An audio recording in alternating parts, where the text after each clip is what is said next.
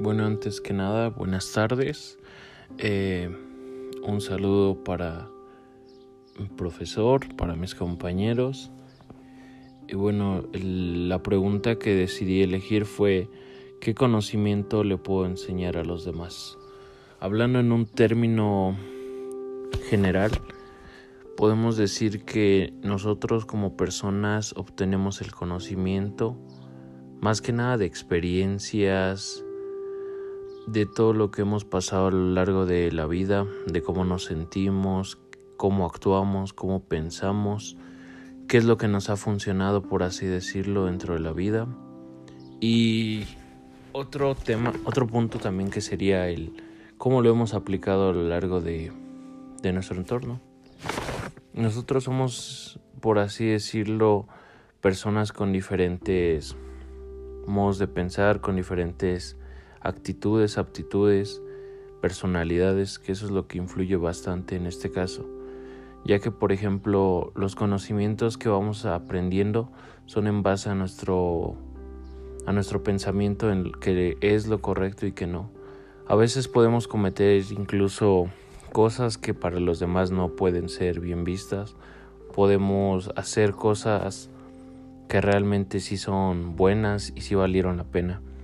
Pero eso básicamente ya se basa más en cómo las personas pueden llegar a pensar o pueden igual tener ese contexto de la de lo las enseñanzas que deja cada cosa, ya que algunas personas no toman en cuenta la de lo malo que siempre existirá algo bueno, ya que eso es una enseñanza, un aprendizaje que te deja el ya no poder volver a hacer eso porque sabes las consecuencias que traerá así como también hay personas que solo piensan en las cosas buenas, que las cosas malas lo ven como eso, como malas. Son personas negativas que no que no se sienten con lo que les deja, por así decirlo, de recordar por qué lo hicieron, por qué pasó y todo eso. Bueno, la pregunta decidí dividirla en cinco pequeños subtemas que la primera es experiencias en tu entorno. ¿Esto a qué se refiere? Como lo había comentado hace un momento, es la experiencia es todo aquello que vivimos. Nosotros en nuestra vida, por así decirlo, siempre vamos a tener momentos en los que vamos a tener que aplicar diferentes decisiones, ya sean buenas o malas.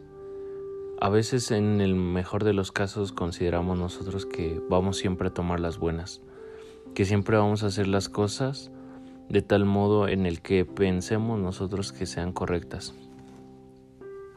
Si por ejemplo una persona que quiere enseñarte como los profesores, quiere enseñarte lo que te espera dentro de su vida, va a ser conforme a lo que el profesor ha vivido, cómo ha sentido realmente que es la vida. En parte está bien porque puedes tomar las cosas buenas y transformarlas más que nada a tu a tu persona, ya que nunca debes copiar como el aspecto de los demás, sino simplemente tú dejarte ir y vivirlo, sentir las propias experiencias que te va a dar la vida, ya que no todos tenemos las mismas posibilidades de poder realizar diferentes cosas. Hay personas que son buenas para hacer unas cosas, otras que simplemente son buenas en otras y así. O sea, siempre tenemos esa caracterización de poder sobresalir en algo. A veces las personas sienten que no pueden, que no, que no sirven para nada, que no tienen algo así que los haga relevantes. Pero es lo que en lo que se deben enfocar, en el simple hecho de conocer, en que la otra persona te diga, bueno, yo soy, que te transmitas conocimiento de yo soy bueno para hacer esto, deberías de intentarlo. Y así probar y probar hasta que en alguna actividad te sientas realmente cómodo que te sientas una persona que lo puede lograr, que tengas esa facilidad más que nada de poder hacer las cosas. El segundo subtema es la aplicación del conocimiento. Esto es en base a qué, tanto le ha funcionado a la otra persona, ya que por ejemplo, si una persona quiere transmitir ese conocimiento es porque te ha, ha logrado cosas y te puede demostrar de cualquier modo lo que te está lo que te está diciendo, o sea, te lo puede comprobar. Te puede decir, ¿sabes qué? Si haces esto, pues que obtengas eso.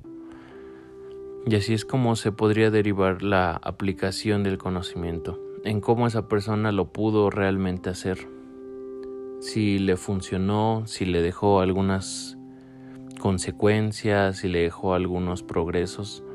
Todo ya depende en cómo, cómo la, la persona que esté obteniendo el conocimiento que desee escucharlo pueda aplicarlo.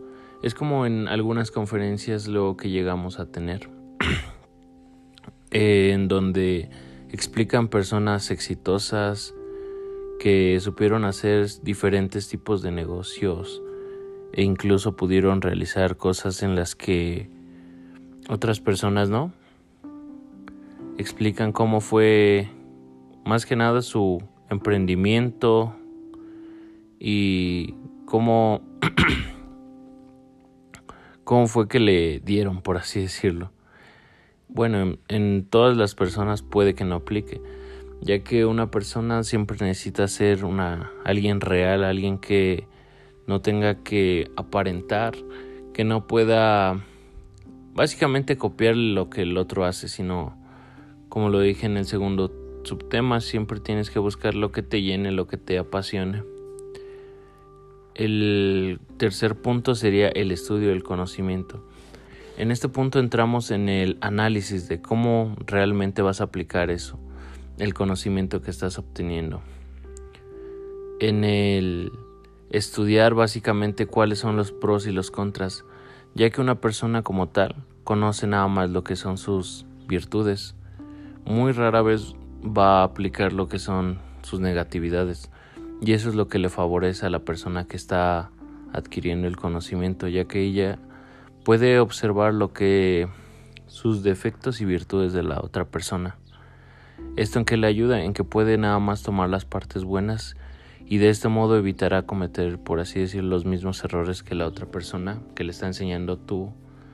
De este modo será como más eficiente el poder aplicar el conocimiento que le ha estado brindando pues la persona que le quiere ayudar, que le quiere brindar ese conocimiento para que sepa hacer alguna actividad que pueda hacer diferentes cosas que le ayuden en su vida cotidiana.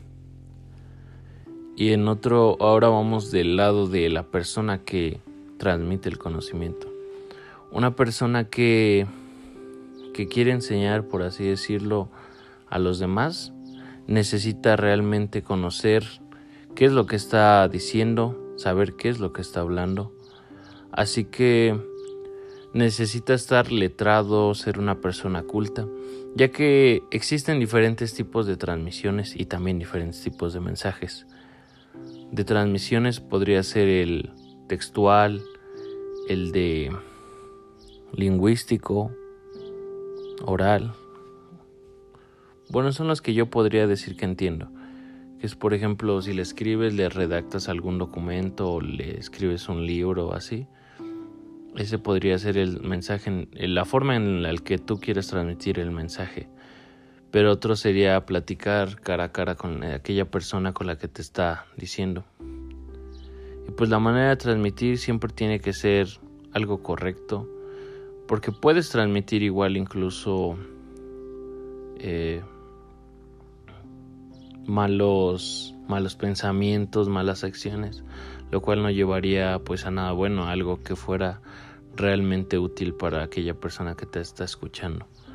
Así que siempre tienes que ser como claro, dar ese mensaje como tal, ser preciso y no estar como con rodeos y todo eso. O sea, tienes que transmitir realmente lo que estás pensando. Y por último, la efectividad del conocimiento. Esto se refiere a cómo realmente te ayudó, cómo si lo supiste aplicar de la manera en el que el, la persona que te está enseñando algo y pues necesitas ahora sí que comprobarlo por tu cuenta y ver si realmente fue veraz y te sirvió. Quizás tú lo sentiste al momento que no, pero igual y lo está, no lo, lo estás pasando desapercibido. Y ese sería pues mi podcast. Gracias por escucharlo y buen día.